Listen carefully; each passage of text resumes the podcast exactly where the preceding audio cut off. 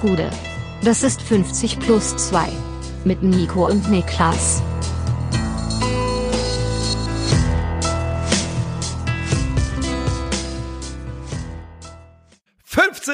plus 2 Champions League Rückblick, ein ganz normaler Donnerstag, was auch immer. Mein Name ist Nico Heimann, bei mir sitzt ein Mann, der sagt, Schluss mit Inflation, Levinson Dollar, jetzt Niklas Levinson. Es reicht wirklich. Also ja. ist gut mal. Ich habe jetzt ja. wirklich, also jetzt zahle ich hier 4,59 Euro für zwei Tomaten. Das es geht ist der nicht. Frechheit. Also, es ist der Frechheit. Ähm, ich wurde, ja. auf, ich wurde übrigens aufgeklärt, dass es keine Inflation, dass Parken so teuer ist. Das machen wir für Umweltschutz, ist eine gute Sache. Ach so, okay. Ja, ja. Ähm, also hat seinen Grund gehabt, warum du dafür so viel gelassen hast, wie du gelassen hast. Ja. Nee, ich habe da keine Zeit für mich mit Inflation zu beschäftigen. Ich habe gerade eine Anfrage bekommen, ganz kurzfristig, ähm, von RTL 2, ob ich mir vorstellen könnte, zeitnah Vater zu werden und das Ganze äh, von ja. einem Fernsehteam begleiten zu lassen. Das Problem ist aber, du müsstest, glaube ich, vorher noch die eine oder andere Entgleisung haben. Mein, mein Ansatz für dich wäre vielleicht TikTok. Äh, äh, nicht TikTok, sondern äh, Telegram. Vielleicht kannst du eine Gruppe starten, wo du so ein paar Meinungen, Weisheiten ähm, vertrittst für Dinge, die in der Welt passieren. Einfach so ein bisschen was abseits des Mainstream. Genau, das, was, was dir die anderen nicht verraten. Sagen. Genau. genau. Ja, ja, doch, vielleicht ist das eine gute Lösung, ja. Ja, vielleicht wäre das ein Ansatz, aber ich glaube, dass RTL 2 inzwischen schon wieder Abstand von dem geplanten Projekt genommen hat. Ja, ja. Es ist ähm, schade, gell? Eingestampft worden, man muss sagen, moralische Vorreiter, die Geissens in dem Fall. Die ja sich klar. Ja, ist so. Was haben die sich stark gemacht? Die haben sich klar positioniert gesagt, also wenn das passiert, passieren soll, dann äh, ist die Zeit der Geissens auf RTL 2 vorbei. Also, Robert! Habe ich schon mal gesagt, dass ich Geissens-Fan bin? Nee. Ich bin, also, also Fan ist wirklich, man könnte es nicht falsch ausdrücken. Aber von der, vom ganzen deutschen TV-Trash ist das mein Guilty Pleasure, wenn man das so sagen könnte. Ähm, ich habe, ich habe die Geißen schon verfolgt, da, da waren die noch nicht mal reich, kann man sagen. Das stimmt natürlich überhaupt nicht. Also, das ist ja absoluter Quatsch. Aber äh, ja, du warst bin, Supporter der ersten Stunde. Ja, ja, ja. Also ich meine, ich bin der ganz festen Überzeugung, dass da viel geschmut wird und RTL den komplett den Lebensstil äh, finanziert, weil so viel Geld können die auch eigentlich nicht haben. Aber ja, äh, let's go Geissens. Stark positioniert, finden wir gut. Yes. Okay. Wie fangen wir, wie fangen wir heute an? Wir haben ja auch durchaus unangenehme Themen. Wir haben große Themen. Also heute ist durchaus Potenzial vorhanden, sich in gewisse Nesseln zu setzen. Mal ja. schauen, ob wir das auch ähm, entsprechend ausnutzen. Ja, wie machen wir das? Ähm, chronologisch nach Größe der, des Ereignisses? Mir Wo, ist es egal. Wonach fühlst du dich? Ich sag dir ganz ehrlich, wir können von mir aus gerne mit dem Thema Eintracht und allem, was drumherum war, anfangen, ähm, damit es aus dem Weg ist. Weil ja. ich glaube, das ist das, äh, was das am brenn, das ist das, im Magen Das brennende Thema. Ja. Äh, über Sportliche reden wir gleich. Eintracht Frankfurt scheidet also aus der Champions League aus gegen Napoli. Aber was müssen wir besprechen, ist natürlich das, was im Umfeld passiert ist vor dem Spiel. Ähm, einige hundert gewaltbereite Eintracht-Hooligans, ähm, und ich würde sie nicht anders bezeichnen wollen, haben sich nämlich doch in Napoli eingefunden, trotz des Zuschauerausschlusses. Das allein kam für mich tatsächlich wenig überraschend, wenn man die, äh, ja, die Gepflogenheiten äh, der Jungs so ungefähr im Blick hat und wenn man weiß, wie die Verbindungen nach Italien zu Bergamo sind zum Beispiel. Und das Ganze führte im Vorfeld von diesem Spiel zu ja, ziemlich, ziemlich furchtbaren Krawallen in der Innenstadt von Napoli. Und das führt jetzt dazu, dass 300 Arschlöcher sich da in Italien daneben benehmen und ganz Eintracht Frankfurt ist plötzlich wieder an die Wand zu stellen, so ein bisschen im, im medialen Kontext. Vor allem, es wäre ja auch nur ein Bruchteil der, es ein Bruchteil der Leute gewesen, die da gewesen wären bei ja, entsprechendem ähm, vorhandenen Gästekontingent. Es ist eine extrem beschissene Situation. Ich glaube, was es halt zeigt, ist, dass du Dekrete verhängen kannst, wie du willst, dass du ähm, Verbote ja. aufstellen kannst.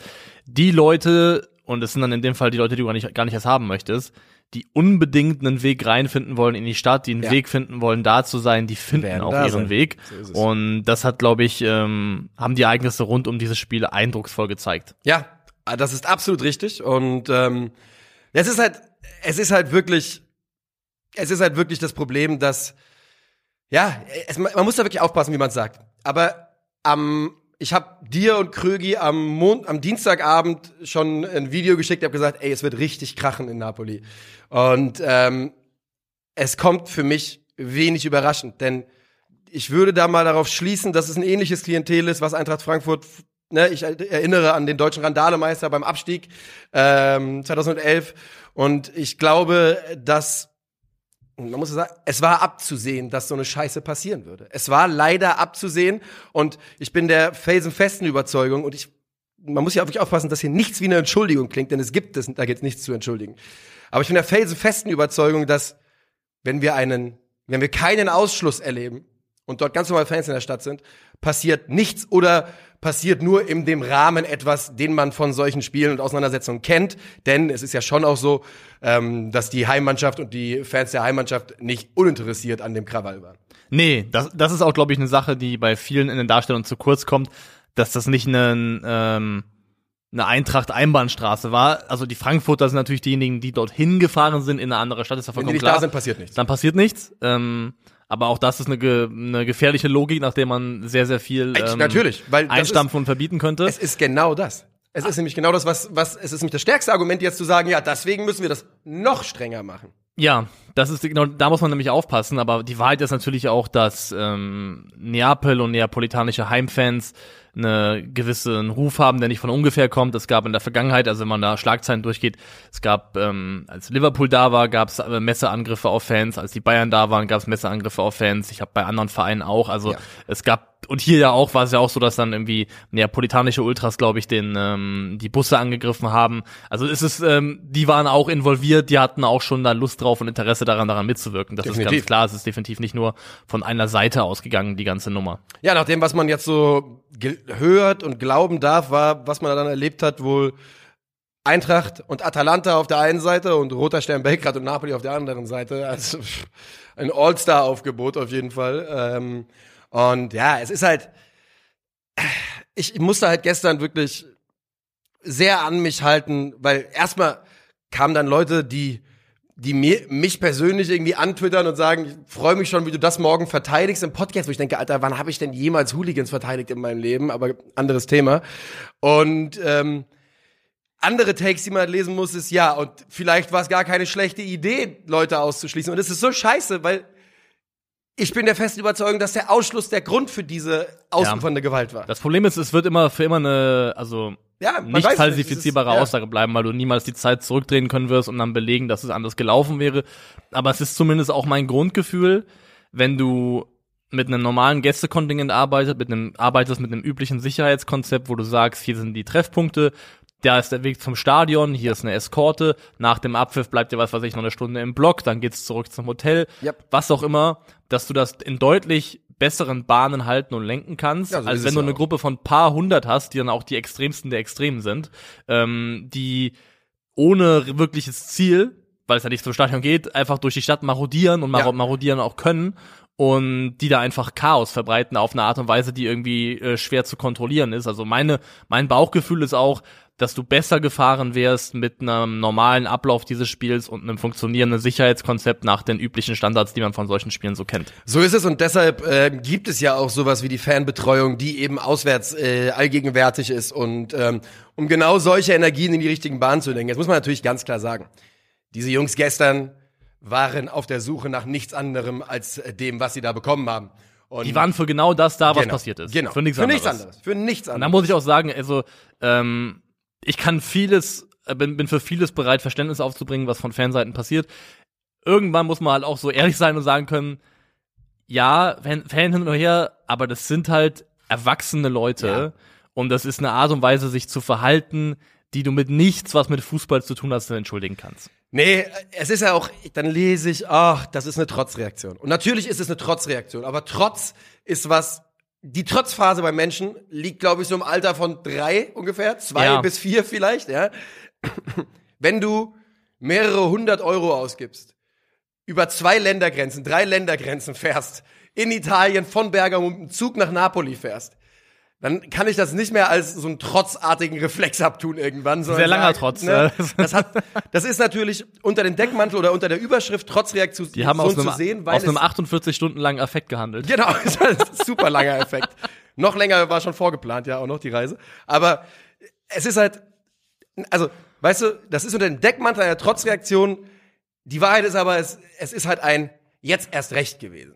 Jetzt erst natürlich, recht. Natürlich, Jetzt fahren natürlich. wir dahin und dann kracht's richtig. Und ja. Ich kann mich halt nicht ganz davon freimachen, dass ein ganz kleiner Teil von mir und wie gesagt, wir müssen ja aufpassen, das ist nicht zum Entschuldigen da, aber also wenn man sich jetzt vorstellt, es wäre niemand da gewesen, es wäre nichts passiert und es wäre genau so gelaufen, wie die Leute, die das bestimmt und entschieden haben, sich das vorgestellt hätten. Ja, wäre das nicht toll, ne? Umgekehrt irgendwie auch ein Präzedenzfall für die gewesen wäre zu sagen, ja, seht ihr, also wir haben ja recht gehabt mit der Entscheidung, die wir treffen wollten. Ja. Also es ist einfach eine Wär's, wär's 100%. Es ist also in, es ist in, egal wie du es drehst und wendest eine Grund von Grund auf beschissene Situation, ja. die ich persönlich am ehesten darauf runterbrechen würde, dass ich sage, der beste Weg zu fahren wäre der gewesen, das einfach ablaufen zu lassen, wie ein, wie ein, Ho also wie ein Hochrisikospiel, wie, genau. ein, wie ein Spiel mit ent entsprechenden Sicherheitsvorkehrungen, aber eben mit den mit der üblichen Menge an Gästefans und der üblichen Art und Weise, die zu handhaben. Wie gesagt, wir werden es niemals beweisen können, aber ich bin zumindest persönlich überzeugt davon, dass das der bessere Weg gewesen wäre. Ich auch und ähm, es ist ja kein Geheimnis, Mann. Ich im Rahmen von Fußballspielen in meinen Augen darf es auch ein bisschen rauer zugehen. Es darf mal Streit geben und ganz im Ernst ich habe schon, ich war auf genug Spielen auswärts unterwegs, um zu wissen, dass hier fliegt eine Flasche in eine Richtung, dass solche Sachen passieren und das passieren bei jedem Auswärtsspiel, bei jedem einzelnen Verein. Übrigens hat jeder deutsche Verein, der eine Relevanz hat, mindestens auch 300, 400 gewaltbereite Leute, die ähm, bereit wären, Scheiß zu machen. Aber ähm, na, und wie gesagt, ich bin jemand, der für gewöhnlich da, glaube ich, mehr akzeptieren kann, als als das viele andere Leute tun. Aber ja, die Ausmaße, wie das gestern gelaufen ist und von vorne bis hinten, von Beginn dieses Ausschlusses über die Kommunikation in den letzten fünf, sechs, acht Tagen zu dem, was gestern passiert ist.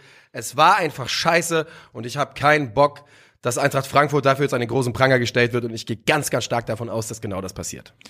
Und es ist letztendlich neben dem Sportlichen einfach auch saubitter, dass diese diese große Leistung, auch dieses historisch einmalige. Ereignis, Champions League Achtelfinale für Eintracht Frankfurt, dass das jetzt einfach so einen krassen langen Schatten bekommen hat. Also ja, so ist es. Und äh, dass halt plötzlich Dinge vergessen sind von, die in den letzten zwei Jahren passiert sind, mit 30.000 Leuten in Barcelona, mit 15.000 Leuten in Mailand, wo alles friedlich war, wo alles super war, wo man super respektvoll vom Gastgeber behandelt wurde und eine tolle Zeit hat und wirklich Fußballfeste gefeiert hat und Städte erobert hat.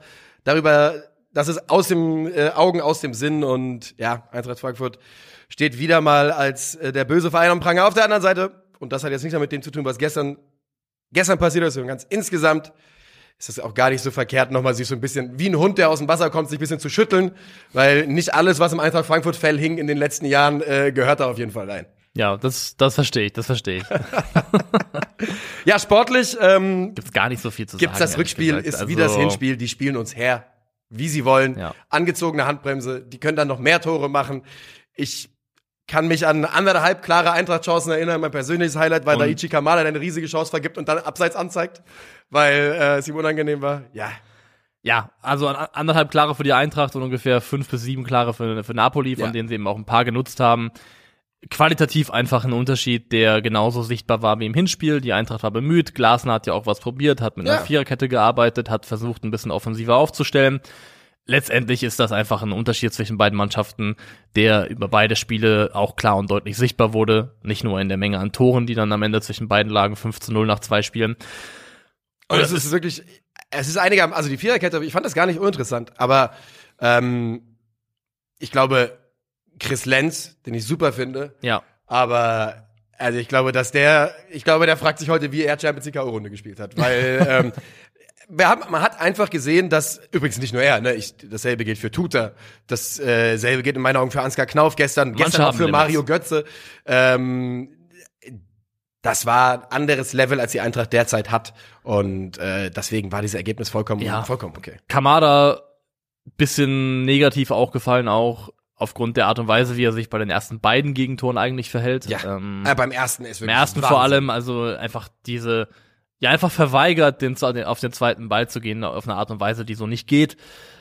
Sah und sieht einfach in den letzten Wochen so ein bisschen lustlos aus, wie jemand, ja. der mit dem Kapitel Eintracht Frankfurt abgeschlossen hat und vielleicht eigentlich auch schon hinter verschlossener Tür weiß, wo die Reise hingeht, für den also vielleicht noch nicht mehr diese Logik greift, der ist in seinem Contract Deal und muss jetzt noch ähm, nee groß aufspielen. Ich weiß es nicht, aber definitiv keine Leistungen, wo ich sagen würde, also das könnte man durchaus überlegen, den auch mal für ein, zwei Spiele aus der Startelf rauszulassen. Ja, war er ja jetzt ja sogar im Spiel, im letzten Spiel in der Bundesliga ja. hat er nicht gespielt und du hast vollkommen recht. Es gibt aktuell überhaupt keinen Grund, warum, ähm, warum ja, warum Kamada aktuell spielen sollte. Auf der anderen Seite ist er natürlich von der Qualität ein Spieler, den wir nicht häufig haben im Kader. Aber äh, ja, er ist halt nicht der Einzige. Das ist auch ein Problem, denn ähm, ja, es ist Kamada, es ist Götze, der das vierte Spiel in Folge gelb für Meckern ja. sieht.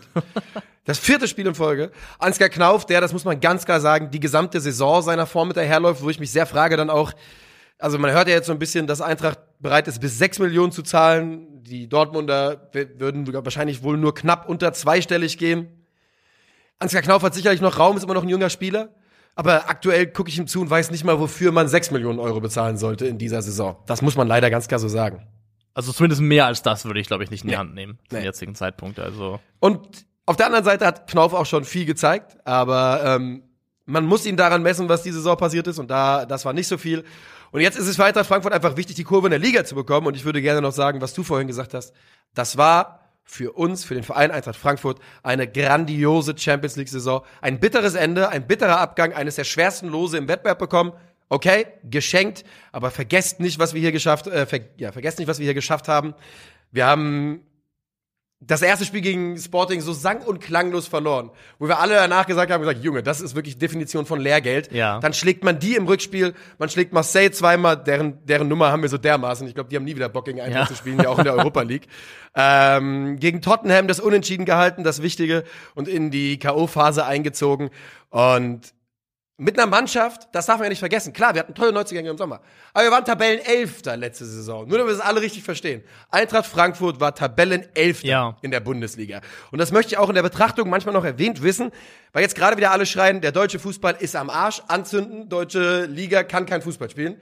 Ähm, einer von diesen Teilnehmern war Elfter zum Beispiel in der Bundesliga. Ja. Das ist nicht eine Bundesliga-Spitzenmannschaft gewesen, die sich da qualifiziert hat. Und ansonsten kann man nur sagen, Gratulation an Napoli, das ist einfach eine tolle, tolle Truppe und die Abgezocktheit, mit der die spielen, die das Selbstverständnis, mit dem die wissen, dass die jederzeit ein Tor schießen können. Und auch wenn Osimen zwei Tore gemacht hat, Quaretzkelia, Politano, das ist brutal. Und Jelinski und Lobotka, Alter. Gestern hat jemand im, im Chat geschrieben, äh, weiße Conte, Lobotka. Und äh, da ist schon, da ist schon was dran. Der Junge ist schon brutal. Ja, ich bleib dabei. Ich erwähne deswegen nochmal, mein Favorite aus der ganzen Nummer ist eigentlich Sambo Angisa, den sehe ich fast am liebsten spielen. War gestern aber auch wieder geil. Die, also allein das zweite Tor mit was für einer Geschwindigkeit, die dann verlagern, hinter die Kette kommen, ja. das siehst du einfach auch blöd aus. Also das ist ähm, ein Niveau, das kann die Eintracht zum jetzigen Zeitpunkt nicht mitgehen. Das ist auch in Ordnung, muss man sich nicht grämen. Und ja. So ist es, so ist es. Und wo möchtest du jetzt hingehen, da wir das, äh, das Wichtigste abgegolten haben? Also mein Vorschlag wäre, wir machen jetzt ein Mini-Sandwich mit den zwei äh, anderen beiden Spielen, also mit Liverpool und mit Inter. Und das ist wirklich nur mini, mini, mini. Ja. Und dann reden wir über Leipzig gegen City, den wir eigentlich vorher gar keinen Raum nee. einräumen wollten. Ich habe das Spiel auch nicht live geschaut, kann ich, äh, ich auch nicht. sagen. Ich habe es auch nicht live geschaut, das kann ich ja auch sagen. Ähm, aber dann sind in dem Spiel dann doch Dinge ja. passiert von der Dimension. Über die man reden muss. Über die man reden muss, leider, ja, genau. Also auch wenn wir kein Interesse daran haben, eigentlich ähm, müssen wir es dann doch ansprechen. Ja. Also ich kann zu Inter gegen Porto nur sagen, ähm, Glückwunsch Inter und Glückwunsch Serie A im Allgemeinen. Ich finde es persönlich ziemlich cool, dass wir im Champions League Viertelfinale sind und einfach drei italienische Clubs dabei sind. Ja, also die, also am stärksten vertretene Liga jetzt noch von den Verbliebenen. Inter, Milan und Napoli auch eine schöne Auswahl, wie ich finde. Man muss dazu sagen, dass Inter in diesem Rückspiel gegen Porto zumindest Glück hatte, dass es nicht in die Verlängerung ging. Gerade in den letzten Minuten zwei Aluminiumtreffer. Ähm, also Onana hat wieder einen sehr, sehr starken Tag gehabt, genauso wie schon im Hinspiel. Also, dass Porto aus diesen beiden Spielen ohne einen einzigen eigenen Treffer rausgeht, ist schon sehr, sehr unglücklich.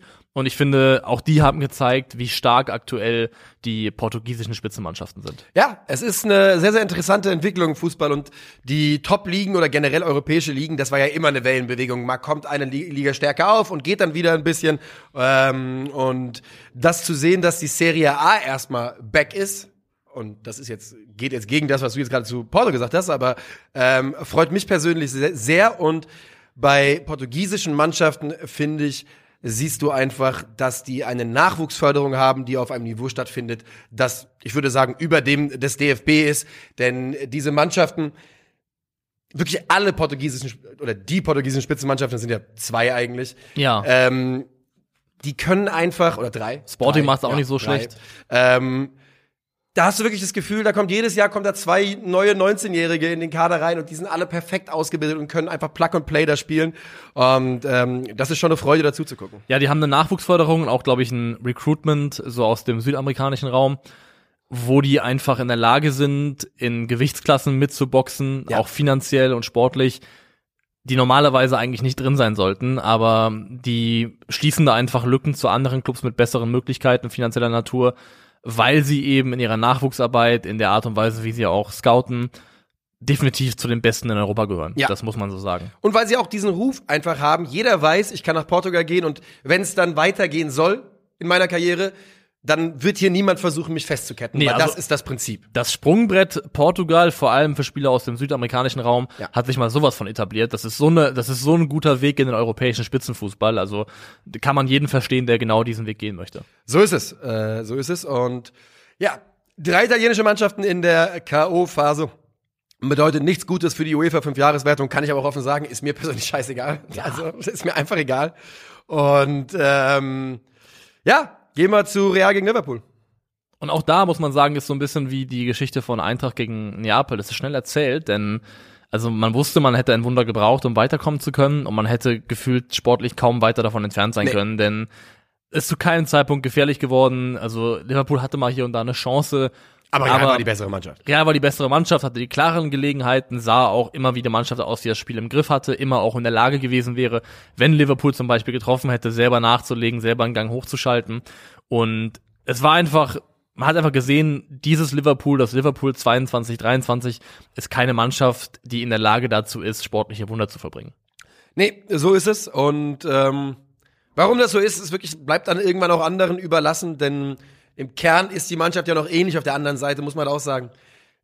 Äh, Klopp hat, glaube ich, manchmal so ein bisschen Probleme, sich von manchen Spielern zu trennen, zu lösen. Dass wieder James Milner von Anfang an spielt. Das kann. Äh, Milner hat gespielt und für ihn wurde Oxlade Chamberlain eingewechselt. Ne? Ja, das Ding ist halt, Liverpool hat 2018 ähm, Keita und Fabinho geholt ja. und seitdem ist der einzige nennenswerte Mittelfeldspieler, der verpflichtet worden ist, Thiago, Thiago gewesen. Ja. Also die haben einfach auch personell eine, diese Aufrichtungskur vollkommen verpasst. Also ich werde mich auch zeitnah hoffentlich in einem ausführlicheren Video von äh, Calcio Berlin Liverpool widmen und allem, was da vielleicht schiefgelaufen ist, was dazu geführt hat, dass sie aktuell in der Situation sind, in der sie sind. Mhm. Aber definitiv, du hast recht damit, zu lange festgehalten. Ist ja auch schön, dass ein Trainer irgendwo auch ähm, ja, ja, ja. Erfolge und Loyalitäten belohnt, aber es hat dann auch eine, eine Kehrseite der Medaille, die du halt aktuell auch ein Stück weit zu sehen kriegst. Ja, es ist vollkommen, es ist vollkommen richtig, weil es ist ja, wie du sagst, auf der einen Seite ist es toll und als Fan möchte man ja das. Ich will, dass der Kern der Mannschaft derselbe ist. Ich weiß, welche Jungs da auflaufen. Ich kenne die, die sind ja seit Jahren bei uns. Aber bei Jürgen Klopp haben wir jetzt auch schon gelernt, dass eben, weil die, weil das so intensiv ist, da muss manchmal irgendwie so ein bisschen frisches, frisches, frisches Blut kommen. Und sie, er tut sich, glaube ich, selbst schwer zu erkennen, wann das ist aktuell. Und Liverpool raus aus der Champions League und so langsam bahnt sich da oder formt sich da eine, zu, eine Saison zusammen, die dann doch komplett zu vergessen ist für den englischen Giganten. Ja, 100 Prozent. Also es ist eine Saison, die wie gemacht dafür ist, um im Sommer einen radikalen Umbruch zu starten. Ja, und ähm, mal gucken, mal gucken. Wie gesagt, halte die Augen offen. Video bei Calcio Berlin wird relativ zeitnah kommen. Ähm, ich glaube, sie haben ja durchaus noch also sind ja, glaube ich, keine zehn Punkte in nee, nee, nee. 4, also, ne? die, also die, die, die Champions League Chancen, also Platz vier zu kriegen zum Beispiel, ist absolut im Rahmen des Möglichen. Ja. Wird aber trotzdem schwierig. Und wenn sie Champions League verpassen, dann war es wirklich eine durch und durch verkorkste Saison. Ja, das kann man wohl so sagen. Und ähm, Real Madrid ist wieder einmal weitergekommen und die Art und Weise, denn auch da spielt ja derselbe Kern seit tausend Jahren. Aber ähm, ja, diese Mannschaft ist einfach sehr, sehr schwierig in den Griff zu bekommen. Build different. Wirklich Build different. Ja, wirklich, wirklich. Wenn das zutrifft für irgendeine Mannschaft äh, im europäischen Fußball, dann für dieses Real Madrid. So, Manchester City, Rasenballsport Leipzig, 7 zu 0.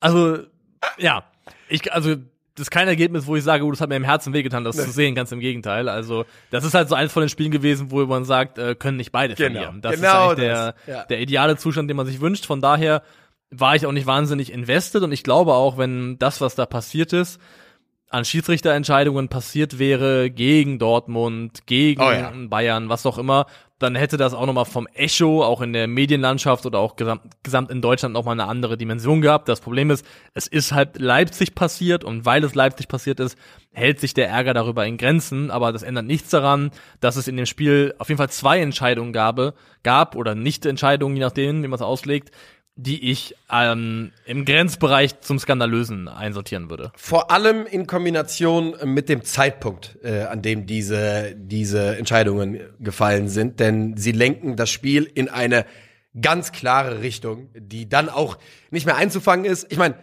dann Leipzig gerät dann ja auch unter die Räder. Und ich glaube auch am Ende, City hätte diese Entscheidung nicht auch. gebraucht, um das am Ende für sich zu entscheiden. Das muss man fairerweise sagen. So, die Rede ist natürlich von der Elf-Meter-Entscheidung ähm, Handspiel Benny Henrichs.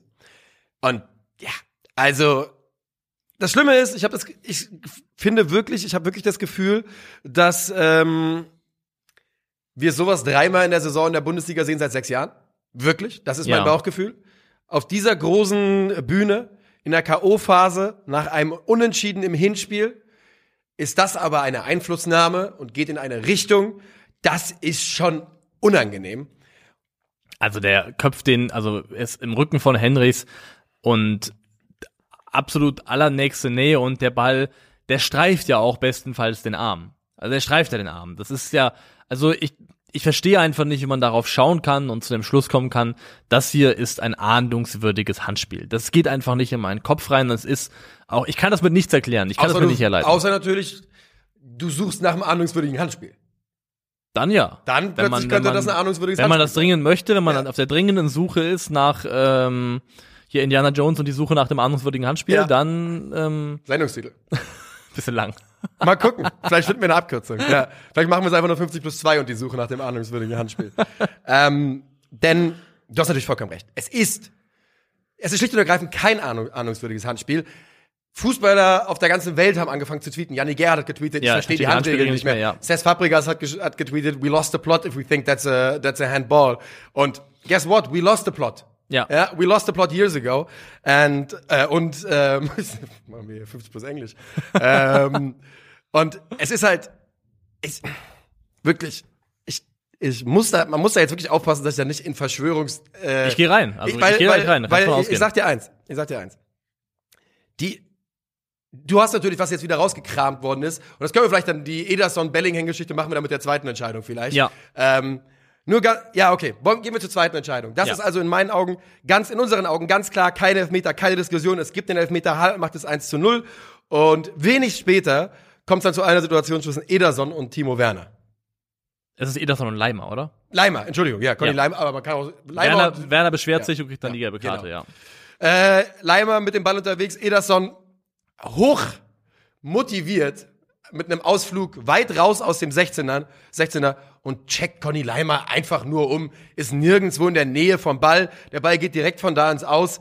Und es ist für mich eine hundertprozentige gelbe Karte Ederson, Freistoß RB Leipzig, keine Diskussion. Ja, und also mit, also Gelb kommt da glaube ich gerade noch davon in der Situation. Genau. Gelb ist glaube ich noch ähm, gerade noch die richtige Entscheidung. Gerade noch, aber muss definitiv faul geben. Es ist so offensichtlich, wie es nur sein kann. Und dass es dann erstes nicht gepfiffen wird und dann in einer gelben Karte für Leipzig mündet, in dem Fall, ja. ist absolut Hanebüchen. Und da kann man jetzt genau die Szene mit reinweben, die du jetzt schon angesprochen hast, weil Erinnerungen werden und wurden wach an die das Champions League Achtelfinale zwischen Borussia Dortmund und Manchester City. Ja. Ähm, oder zumindest, war es Achtelfinale?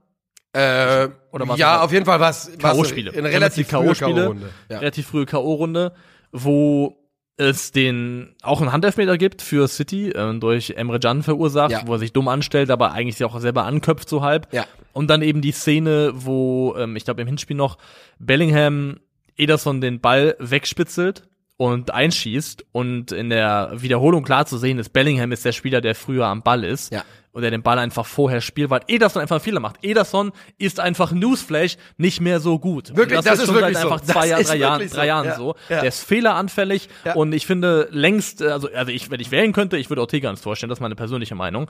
Und auch da einen Fehler gemacht und stattdessen gibt's aber eben äh, Freistoß für City.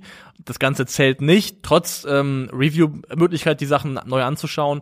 Ähm, und auch Dortmund ist ausgeschieden gegen City mit einem Gefühl, dass man zumindest Pech hatte mit der Art und Weise, wie der Schiedsrichter Entscheidungen getroffen hat. Ja, das, ja, und Pech ist dann, ne, ist die eine Auslegung. Äh, es ist halt eine solch mächtige Einflussnahme und, äh, und Hörst du das Knistern? Ich höre kein Knistern. Nee? Nee? Hörst du nicht das Knistern der Alu Aluminiumfolie? Die Ach so, doch, doch, du hast dir den Hut aufgesetzt. Äh, Brian Kerr, der ehemalige irische Nationaltrainer und heute Pandit, ähm, hat was Spannendes gesagt. Und zwar hat er gesagt, ähm, äh, ist ja schon, ist schon interessant, wie viele slowakische Schiedsrichter plötzlich äh, Top-Ansetzungen bekommen, seit der äh, UEFA-Präsident Slowake ist. Ähm, der, Tra der Schiedsrichter selber übrigens die Eintracht im Europa League-Finale hatte. Ich habe keine schlechten Erinnerungen an den Mann. Ja. Ich würde da keine, keine unbedingte, ähm, keinen unbedingten Zusammenhang sehen, aber die Nähe zwischen City und all dem, was über City sitzt und wem City gehört, zur UEFA und den Verantwortlichen ist relativ gut verbrieft und bekannt. Das kann man sagen. Also, ich möchte gar keinen Schiedsrichter unter Generalverdacht stellen, deswegen geht es mir auch gar nicht darum, wer das gepfiffen hat. Aber das Problem ist, man muss darüber reden dürfen.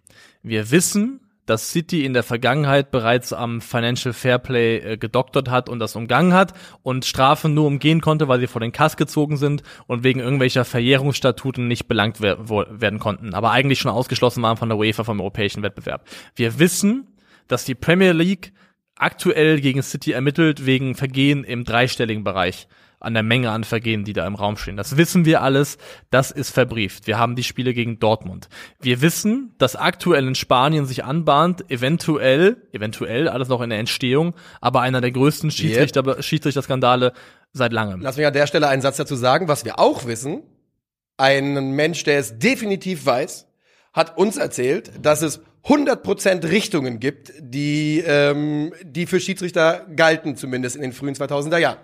Genau wir hatten Calciopoli, wir hatten Heutzer.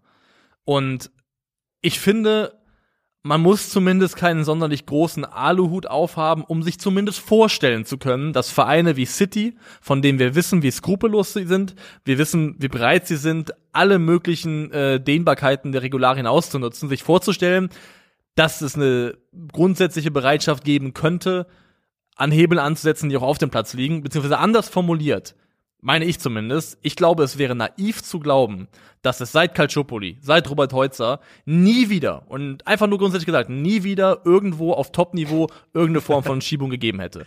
Also ich traue gerade den Leuten bei City, die sich in einem Wettrennen befinden mit den Besitzern von PSG, mit den Besitzern von Newcastle. Ich traue denen absolut alles zu. Alles. Und übrigens traue ich den PSG und Newcastle Besitzer auch alles zu. Ja, und das Schlimme ist, dass City, Vereine wie City, PSG, dass die mit deren Gebaren und auch mit der Art und Weise, wie sie durch einfach äh, Schlupflöcher ähm, Systeme ausgenutzt haben, Strafen umgangen haben, dass die das Grundvertrauen von einem Fan in den Fußball so krass erschüttert haben in meinen Augen. Also Vereine wie City haben so viel Grundvertrauen erschüttert. Ich ich, ich traue denen keinen Millimeter über den Weg, nein, nein, um ehrlich nein, zu sein. Und das ist halt das das sorgt dafür, dass du auf solche Spiele schaust wo wir es niemals werden beweisen können, nee. aber wo du einfach nicht und das muss zumindest möglich sein, das zu sagen, nicht umhin kannst, ein Bauchgefühl zu kriegen, das sich irgendwie unangenehm, das sich scheiße anfühlt. Ja. Mit Blick auf das, was da passiert. Was ich gerade so ein bisschen gehindert habe, ich, will natürlich jetzt hier niemanden irgendwie zu sehr äh, entblößen, aber wir hatten mal ein Gespräch mit einer Person, die sich im Schiedsrichterwesen sehr, sehr gut auskennt und die hat uns gesagt, es gab definitiv keine Schiebung, das Wort ist nicht gefallen, keine Bestechungsversuche, aber es gab definitiv Richtungen, die FIFA-Schiedsrichter in manchen Wettbewerben so empfohlen bekommen haben zum Sinne ihrer Karriere. So.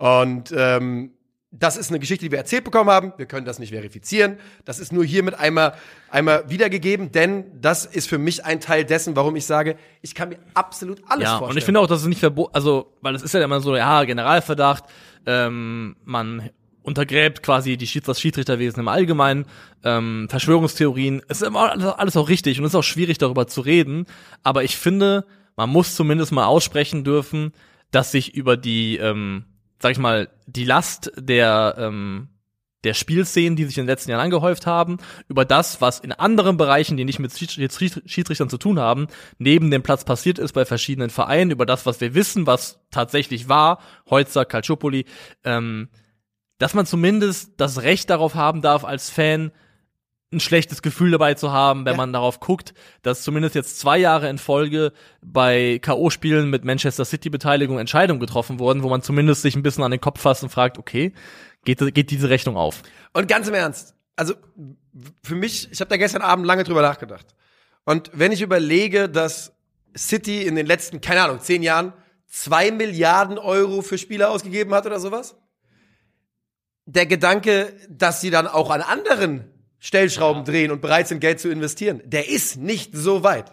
Das ist kein weiter, da muss ich mental, ich muss da keine große nee, genau. keine Grätsche machen. Und es heißt nicht, dass es, es, heißt nicht, dass es so ist, nee. aber es ist einfach eine Umwelt und es ist eine Situation im Fußball geschaffen worden, in der es leider so ist, dass dieser Gedanke eben nicht absolut fernab abwegig ist, ja. sondern einer bei dem man zumindest nicht so allzu viel Fantasie braucht, um ihn zumindest mal durchdenken zu können. Und, und das ist mehr können wir dazu nicht sagen. Das zum Kotzen, dass wir an dem Punkt sind, wo genau das möglich ist, dass es sich nicht abwegig anfühlt, nicht vollkommen Banane, darüber nachzudenken und dass es eben so viel Vertrauensverlust gab auf der Ebene, ähm, ist einfach ein Armutszeugnis letztendlich. Ein Kumpel von mir hat mir hat, hat das geschaut am Dienstag und der ist weder Fan von beiden Mannschaften und hat dann so geschrieben, dass der ist völlig ausgerastet, völlig Verstand verloren. Aber als ich dann die Highlights gesehen habe, habe ich es auch verstanden. Und er hat da geschrieben, das fühlt sich so nach Skiburg an, etc. Und ich habe wirklich die ganze Zeit nur geantwortet, Digga, warum guckst du dieses Spiel? Selbst schuld. Jetzt schaffst du es, dich über RB und City aufzuregen. Ja. Aber guess what? 48 Stunden später sitze ich hier und reg mich über RB City auf. Also, ähm, ja. Da merkt man, wie weit wir gekommen sind und es ist einfach schwierig, schwierig. Ich weiß noch nicht, ob wir sagen durften, was wir jetzt gesagt haben.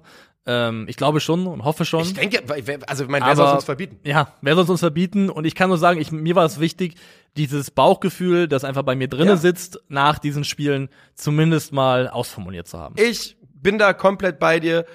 Wenn man dieses Spiel, wenn man sich dieser, auch das bei Amazon in den Highlights, die Ederson-Szene nicht drin ist, solche Sachen. Ja, ich weiß ja nicht. Ich weiß nicht, ob der Arm so weit reicht. Ja, der Arm reicht! naja, okay. Ja, Freunde, äh, das war kurz mit Aluhut. Ihr, das, äh, hoffentlich könnt ihr uns das nachsehen, aber wir waren uns da einig, dass das eine Geschichte ist, über die man mal reden muss, denn es fühlte sich einfach sehr, sehr, sehr schwierig und seltsam an, was da am Dienstag passiert ist. Und jetzt gehen wir aber weiter, denn ihr wisst es, es ist kein Donnerstag ohne eine blau-weiße Mannschaft, die nicht Champions League spielt. Hertha BSC. Hertha BS TSG. Äh, wollen wir zu Freiburg anfangen oder Hoffenheim? Ähm, lass uns. War es Hoffenheim? Wollten wir nicht kurz Mat äh, Matarazzo noch äh, ansprechen? Gegebenenfalls, ah. aber das wollten wir eigentlich nur machen, wenn wir keine Themen mehr haben. Machen ich dachte eigentlich, ich dachte, ach Freiburg auch noch. Ich dachte eigentlich, die Hertha hätte Priorität, aber das ist. Äh also wie du wie du möchtest. Wir können auch kurz Pause machen und äh, wir haben gerade Pause gemacht, ne? Eigentlich haben wir eine Pause gemacht, ja. Bist du denn, wärst du denn theoretisch ready? Ich bin für, für alles da, ja. Hertha, lass, Hertha lass uns Hertha machen, weil das ist für mich das größte Thema und dann gucken wir, ob noch Zeit ist für was anderes. Ja, bring uns rein. Ja, Hertha BSC hat äh, sich endgültig gelöst äh, von Lars Windhorst. Ja. Das Thema, das Kapitel ist jetzt endgültig zu. Sie haben es offiziell verkündet, dass sie eben jetzt mit äh, 777 Partners einen neuen, neuen Investor haben, der jetzt im Zuge der Kapitalerhöhung 78,8 Prozent der Kapitalanteile an der sogenannten Hertha BSC GmbH und Co. KGAA übernommen haben. Ja. Und das Ganze in Verbindung mit Finanzaufwendungen von 220 Millionen Euro. Aber das, die sind nicht unbedingt bestätigt, ne, die 220 Millionen. Das, das ist kolportiert. So, also ja. angeblich mhm. sind 120 Millionen geflossen an Lars Windhorst. Ja und dann nochmal 100 Millionen Euro an die Hertha, um eben, weil, weil jetzt 77 Partners, 777 Partners ja. mehr Anteile hält, als das zum Beispiel Lars Windhorst ursprünglich so gemacht hat. Windhorst hatte knapp 65 Prozent, ich glaube 64,7 war die genaue Zahl, lustigerweise. Du arbeitest an einem Liverpool-Video, ich arbeite an einem Video, wo das unter anderem auch eine Rolle spielt, aber auch noch ein bisschen mehr. Ähm, ja, Hertha BSC ist wirklich finanziell inzwischen seit über einer Dekade so angeschlagen. Es ist der Wahnsinn. Im Januar 2014 hat das Ganze angefangen. Da ist KKR eingestiegen. Ähm, deren, von denen hat man dann die Anteile zurückgekauft mit Geld, das man sich geliehen hat. Das trieb einen in die Arme von Windhorst. Und äh, das, die Geschichte treibt einen jetzt zu 777 Partners. Wir wissen, die haben ein Netzwerk an Vereinen. Und was wir auch wissen ist, wenn Hertha BSC irgendwann wieder in die Situation kommt, Gewinn zu machen und den auch auszuschütten, dann gehen 95 Prozent ja. an 777 Partners. Also es ist keine Wohltätigkeitsveranstaltung. Also es ist ein Invest mit der, mit der Hoffnung und der Aussicht des, der Investoren, dass am Ende für die natürlich eine Rendite rumkommt, also eine, eine Gewinnaussicht. Ich finde, wenn man die, die Zahl, und nochmal, Hertha ist aktuell Lichtjahre, und ich glaube, Lichtjahre misst man, misst man Zeit, nicht Entfernung, also passt das, ähm, davon entfernt, nee, man misst Entfernung, nicht Zeit. Ja, scheiße. Passt also nicht. Sind auf jeden Fall sehr weit davon entfernt. Ähm, Gewinn ausschütten zu können. Aber wenn du irgendwas unterschreibst, was 95% abtritt, dann zeigt mir das eine Sache. Du bist am Arsch. Du hast also, tatsächlich, du bist in einer solchen Notlage, in solcher Schieflage, dass du einfach nur jemanden brauchst, der dich rettet. Also Finanzboss Thomas Herrich ist ja dann auch zitiert worden ähm, in Bezug auf diese neue Partnerschaft, wenn man die so nennen möchte. Und der sagt, wir werden die zur Verfügung gestellten Mittel zur Sicherung der wirtschaftlichen Handlungsfähigkeit und zum Ausgleich der Verluste der Vergangenheit verwenden. Sie sind ein zentraler Baustein im Rahmen der Lizenzierung. Das heißt, ja. daraus kannst du schon rauslesen, weil das Zitat, also ist ja noch wahrscheinlich wohlwollend formuliert und möglichst äh, schonend, geht es einfach darum, dass man einfach sagen kann, dieser Einstieg von 777 Partners war eventuell einfach auch elementar und überlebenswichtig für Hertha BSC als Bundesliga-Verein. Der war relativ sicher existenzrettend, würde ich behaupten.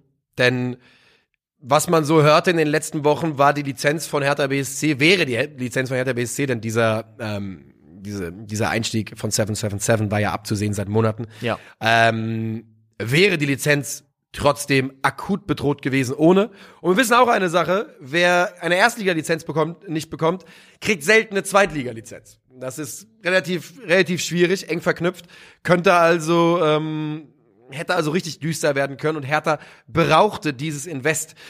Das ändert natürlich nichts daran, dass du das, dass man das nicht möchte. Die wenigsten Fans möchten Invest, aber man hat sich da in eine Situation manövriert über die letzten zehn Jahre, wo es nicht mehr anders geht. Und was das jetzt bedeutet, das werden wir erst so richtig in den nächsten Jahren und Wochen und Monaten erleben.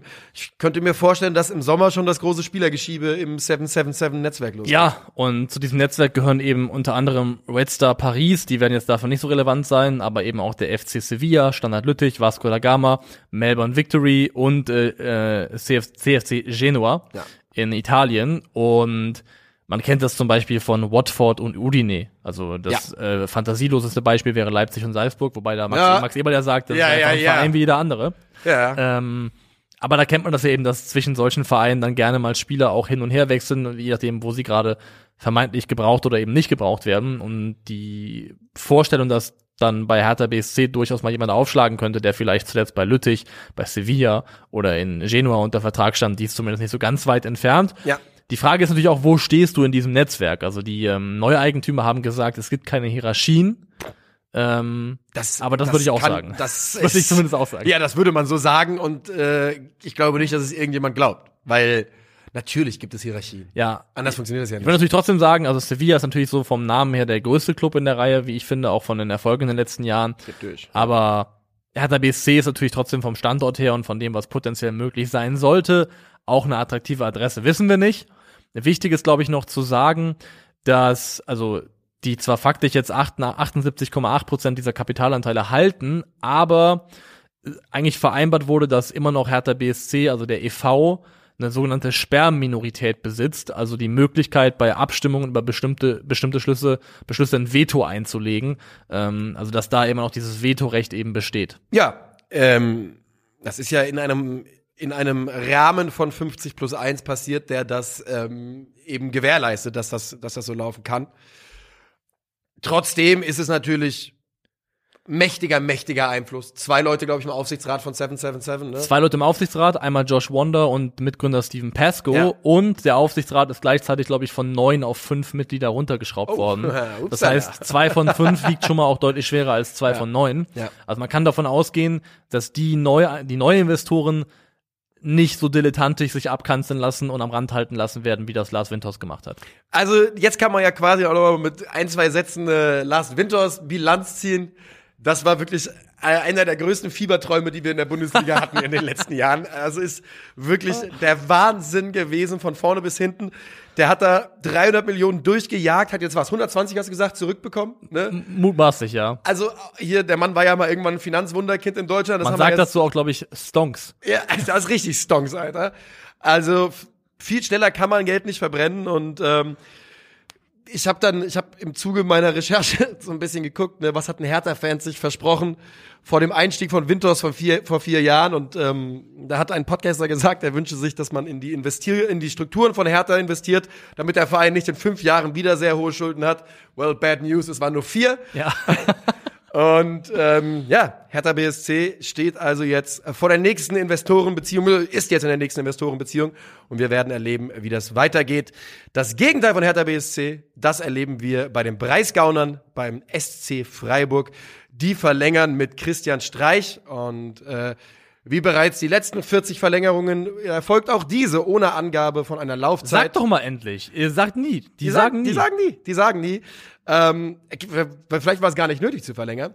Aber Christian Streich hat verlängert und ähm, ist damit hinter Diego Simeone, der am äh, zweiten, war er schon vorher, der am zweitlängsten mhm. amtierende Trainer in den europäischen Top-Ligen. Er wird irgendwann der am längsten amtierende sein. Davon ich glaube, ich, Simeone hört außer bei wenn er keinen Bock mehr hat. Ja, aber ich glaube, Simeone hört bei Atletico auf, bevor Streich bei Freiburg aufhört. Vielleicht schon Und dann würde er der Dienstälteste sein.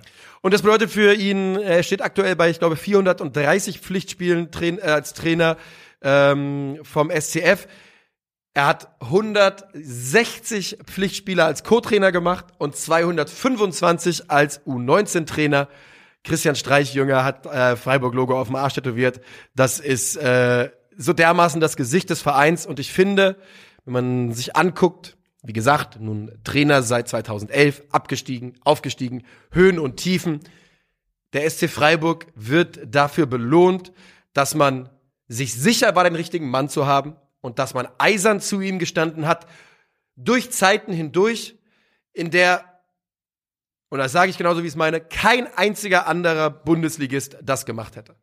Ja, also normalerweise spätestens nach dem, also nachdem er 12, 13, also oder F12 sogar ähm, übernommen hat, dann ich glaube, Platz 12, Platz 5, Platz 14 und dann abgestiegen als 17. Ich glaube, dann an dem Schluss. Punkt hätte irgendjemand gesagt, okay, vielen Dank für alles, aber wir suchen jemand Neues. Ja. Genau das hat man nicht gemacht.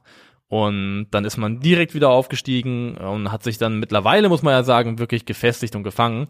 Also die letzten ähm, fünf Jahre zeichnen einfach nur einen Weg des stetigen Aufstiegs. Platz 13, Platz 8, Platz 10, Platz 6, aktuell Platz 5 mit der sehr, sehr guten Aussicht, dass es auch wieder mindestens Platz 5 oder 6 werden dürfte in der aktuellen ja. Saison. Ähm, das ist einfach eine, eine Erfolgsgeschichte, die irgendwo fast beispiellos ist und eine der genau wie bei Atletico eine Erfolgsgeschichte, die halt einfach unzertrennlich verknüpft ist mit dieser einen Person, ähm, die wirklich, also er, es ist kleiner in den Dimensionen natürlich, aber Christian Streich ist absolut für den SC Freiburg das, was ein Sir Alex Ferguson für United war, was ein Arsene Wenger für Arsenal ja. gewesen ist. Wie gesagt, in einer kleineren Dimension, aber für den Verein, für den er arbeitet, definitiv mit einer vergleichbaren Wichtigkeit. Würde ich komplett unterschreiben. Und ich muss ganz ehrlich sagen, dass ähm, der SC Freiburg und sie brauchen meine Erlaubnis nicht und meine Unterstützung nicht. Aber ähm, let it run.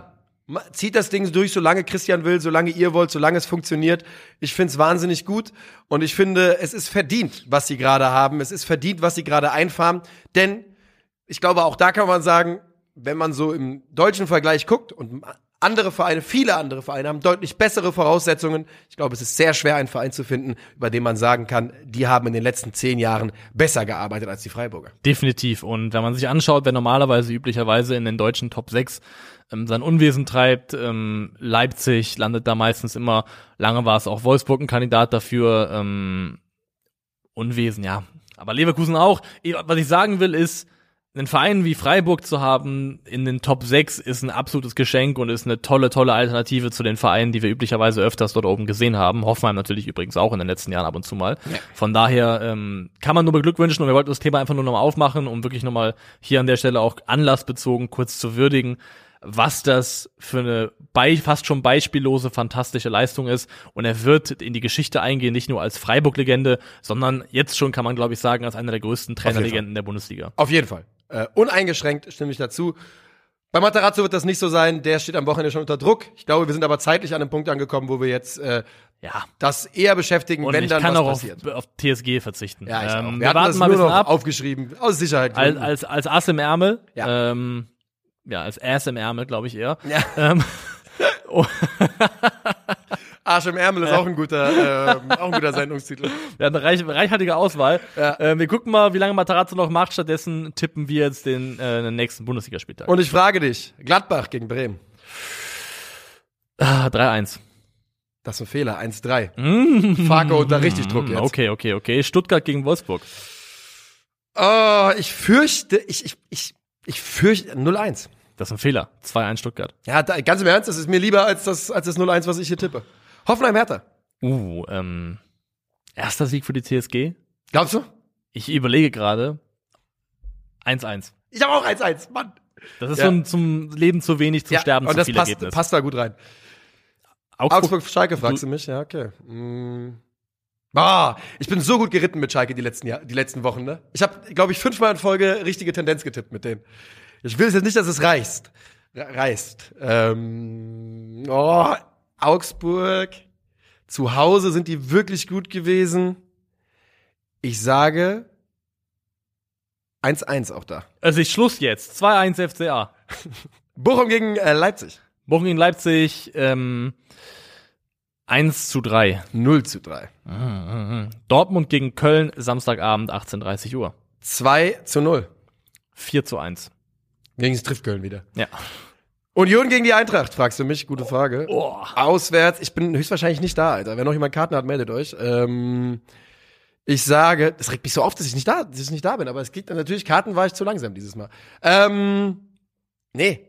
Also Union sieht tendenziell immer nicht so gut aus gegen die Eintracht, aber in der alten Försterei sieht wiederum niemand gut aus. Oh, ich kann doch nicht schon wieder unentschieden tippen. Ich tippe immer für die Eintracht. 1 zu 2 Auswärtssieg. 1 zu 1. Ja. Das ist übrigens, wenn ich 1 Ja. zu 2 tippe, ist das der, der Tipp, den ich im Kopf habe. Ähm, Leverkusen gegen Bayern. 2-1. Ich, ich wünsche es mir so sehr, dass ich in die Richtung mitgehe und sage dann aber 2 zu 0, damit es ein bisschen anders ist. Okay, okay, okay. We believe in Bayer Leverkusen. Meistens Ja. eine Sache, die einem krass auf die Füße fällt. Auf jeden Fall. Dann haben wir hinten raus am Sonntag um 19.30 Uhr. Oh, wir haben also wieder wissen. den Kracher Dreierpack Mainz gegen den SC Freiburg. Hm, 2-1. Du sagst auch Mainz Sieg? Scheiße, Ja. ich war mir sicher, dass du, ich sag 1-0 Mainz, ja. Und damit sind wir durch für heute. Sind wir durch. Vielen Dank fürs äh, Zuhören. Wir sehen uns bei Culture Berlin, wenn ihr das am Donnerstag schon hört, heute noch im Stream für das Rückspiel Freiburg gegen Juventus. Ansonsten am Montag wieder mit dem nächsten Bundesliga-Rückblick. Bis dahin, macht's gut.